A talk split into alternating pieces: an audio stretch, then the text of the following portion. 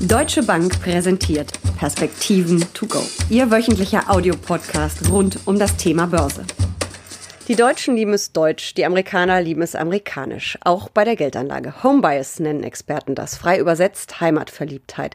Ist das gut für das Depot oder eher schlecht? Stichwort Risikostreuung. Kennen wir die heimischen Unternehmen wirklich so viel besser als ausländische? Oder machen wir uns was vor? Wie gefährlich ist der Homebias? Oder gibt es ihn vielleicht gar nicht? Darüber spreche ich mit Ulrich Stephan, Chefanlagestratege der Deutschen Bank. Mein Name ist Jessica Schwarzer und damit herzlich willkommen zu unserem Podcast Perspektiven to go. Die Deutschen lieben es deutsch, stimmt das, Uli?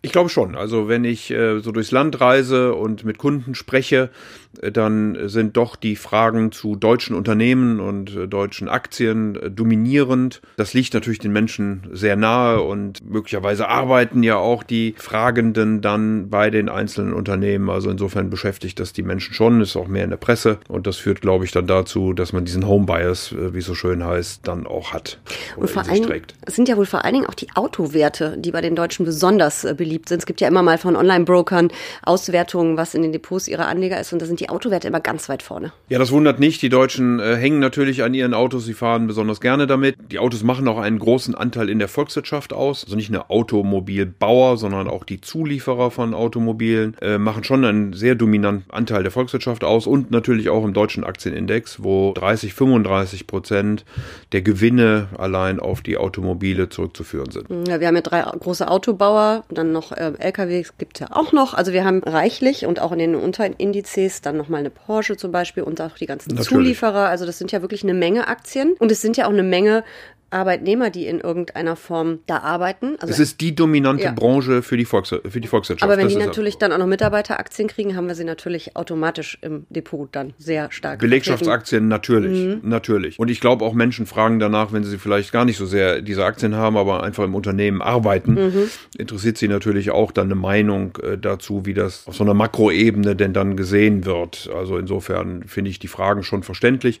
Ob das immer richtig vom Anlageverhalten mhm. ist, da würde ich nochmal mal ein Fragezeichen dran machen, aber vielleicht ist es eben einfach menschlich. Mhm. Wie kann man denn diesen Homebias psychologisch erklären? Also klar, wenn ich in einem Unternehmen arbeite und Mitarbeiter Belegschaftsaktien kriege, ist das die eine Sache, aber es sind ja eben auch andere Anleger, die sich eben so deutsch orientieren. Kann man das psychologisch erklären? Ja, in der Behavioral Finance würde man ja immer von Heuristiken ausgehen, also einfachen Regeln, um die komplexe Welt denn zu verstehen. Und da man sich nicht die Mühe geben kann, wenn man auch noch einer normalen Tätigkeit nachgeht und vielleicht vielleicht sich nicht sein ganzes Leben nur mit Aktienmärkten beschäftigen möchte, hat man dann das Gefühl, dass man die Unternehmen, von denen man eben sehr viel öfter in der Zeitung liest oder die man auch ab und zu in den Nachrichten im Fernsehen oder sonst wo vorgestellt kriegt, ähm, dass man da ein besseres Gespür für hat, dass man die besser kennt, dass man die besser einschätzen kann. Aber das kann auch ganz schön trügen, das Gefühl. Ich würde sagen, das trügt in jedem Falle, weil am Ende des Tages müsste man sich tatsächlich die Bilanz angucken und die Gewinn- und Verlustrechnung und die äh, sonstigen äh, Reports, die es darum gibt, sich mit dem Management, mit dem Produkt, mit den Absatzmärkten beschäftigen. Das tut natürlich in der Regel niemand so tief. Deswegen hat man eine Illusion, man würde wissen, was in diesem Unternehmen passiert und könnte es besonders gut einschätzen. Tatsächlich wird das wahrscheinlich nur bedingt der Fall sein. Zumal man ja eigentlich auch die kritische Frage stellen muss, wie deutsch deutsche Unternehmen überhaupt sind. Also einmal die Absatzmärkte, aber viele haben ja auch Tochterunternehmen in der ganzen Welt. Also es ist ja eine Frage, wie deutsch ist das Unternehmen dann wirklich? Also dieses gefühlte,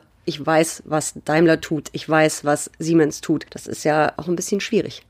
Ja, hatte ich ja gesagt, es kommt mhm. dann auf das Management, auf die Absatzmärkte, auf das Produkt mhm. an, äh, all diese Dinge mehr. Und natürlich ist Deutschland eine ausgesprochen offene Volkswirtschaft und natürlich sind als Exportweltmeister mhm. Absatzmärkte eben auch sehr stark im Ausland. Und ähm, das muss man dann auch berücksichtigen. Wir haben natürlich gerade als Deutschland da ein besonderes Problem nochmal, was diesen Homebuyers angeht. Vor allen Dingen, wenn man sich den deutschen Aktienindex anguckt. Er hat erstens nur 30 Werte. Mhm. Du sprachst ja in der Anmoderation den amerikanischen Markt an und dass die amerikanischen äh, Amerikaner auch einen Home Bias haben, aber äh, sie haben eben deutlich mehr Aktiengesellschaft, viel größeren Kapitalmarkt, als das in der Bundesrepublik äh, der Fall ist oder auch in Europa. Der deutsche Aktienindex ist dazu äh, sehr autolastig, wie wir das schon diskutiert haben. Er ist aber auch sehr zyklisch aufgestellt, also darüber hinaus noch Chemie und und und und und und sehr viel Unternehmen, die eben am Konjunkturzyklus mhm. hängen und nicht so sehr diese defensive Komponente haben, die man immer braucht, auch wenn die Konjunktur mal nicht gut ist. Deutschland hängt sehr stark am Welthandel. Deswegen guckt man jetzt mhm. beispielsweise auch mit Argesaugen auf diese Handelsdiskussionen und all diese Dinge mehr, weil wir da sehr stark äh, dranhängen. Und das muss man einfach wissen, wenn man im mhm. deutschen Aktienindex äh, investiert ist, dass man, äh, dass man nicht nur einen Homebias hat, sondern dass man einen Performance-Index hat, dass man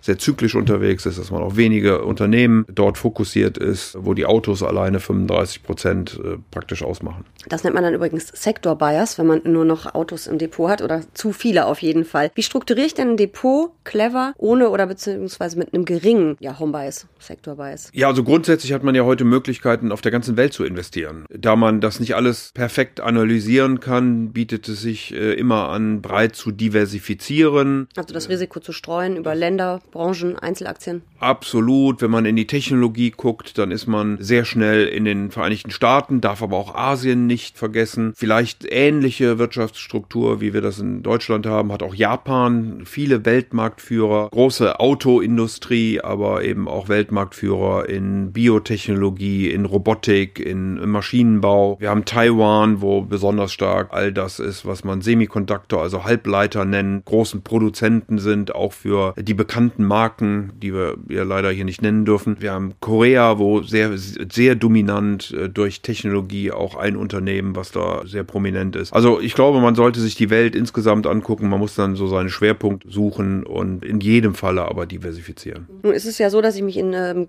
Korea oder auch in Taiwan noch weniger auskenne mit der Wirtschaft und den Unternehmen wie in Deutschland, weil man natürlich hier schon mehr über die heimische Wirtschaft liest, wie du ja auch gesagt hast. Da wird es dann mit der Einzeltitelauswahl irgendwann ganz schön schwierig und äh, ganz schön tricky. Soll ich dann da vielleicht lieber auf Fonds und ETFs setzen, sprich die Arbeit anderen überlassen? Also ich mache das, aber das ist natürlich am Ende jedes, jedem Einzelnen überlassen. Ist für mich auch eine Frage von Diversifikation. Da ähm, der Anteil dann an diesen einzelnen Märkten auch nicht so groß ist, muss man eben gucken, immer wie sind Handelsmöglichkeiten, was sind auch die Kosten, die damit verbunden sind, auch wenn ich Einzeltitel handle natürlich. Und insofern bietet es sich aus meiner Sicht äh, schlichtweg unter Diversifikationsgesichtspunkten an, hier jemanden zu beauftragen, der das sehr professionell macht, der möglicherweise sogar in den Ländern sitzt und da vielleicht kein Homebias hat, aber eben doch eine größere Nähe zu eben Bilanzen, Unternehmen, äh, Management, äh, was die Vorhaben sind, etc. pp.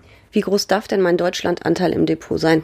Kann man da was sagen? Oder vielleicht soll ich mich am Anteil Deutschlands an der Weltwirtschaft vielleicht orientieren? Was könnte da eine, so eine Richtschnur sein? Also professionelle Anleger würden nach der Marktkapitalisierung gehen. Da nimmt Deutschland einen sehr verschwindend kleinen Anteil äh, an in der, in der Welt. Äh, selbst in Europa sind wir da nicht wirklich dominierend. Wenn man das nicht machen möchte, kann man sich auch an Wirtschaftsleistungen orientieren. Die ist natürlich etwas größer für die Bundesrepublik Deutschland. Aber auch da sind wir zumindest gefühlt in den Anleger Depots deutlich prominenter ja, mit Deutschland vertreten, als wir das unter wirtschaftlichen und erst recht, wie gesagt, unter den Gesichtspunkten der Marktkapitalisierung sind. Also es lohnt sich auf jeden Fall mal das eigene Depot, glaube ich, anzugucken und über den Home Bias nachzudenken. Ich werde das auch tun.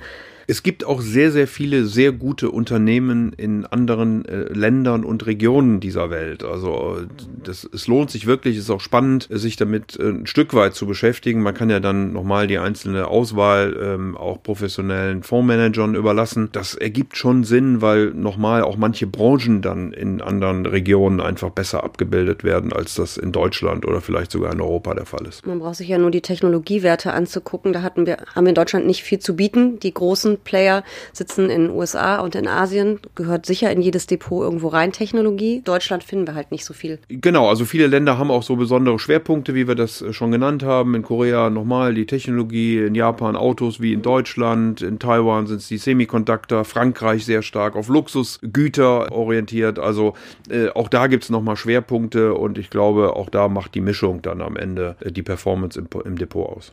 Vielen Dank für diese Perspektiven to go. Sehr gerne.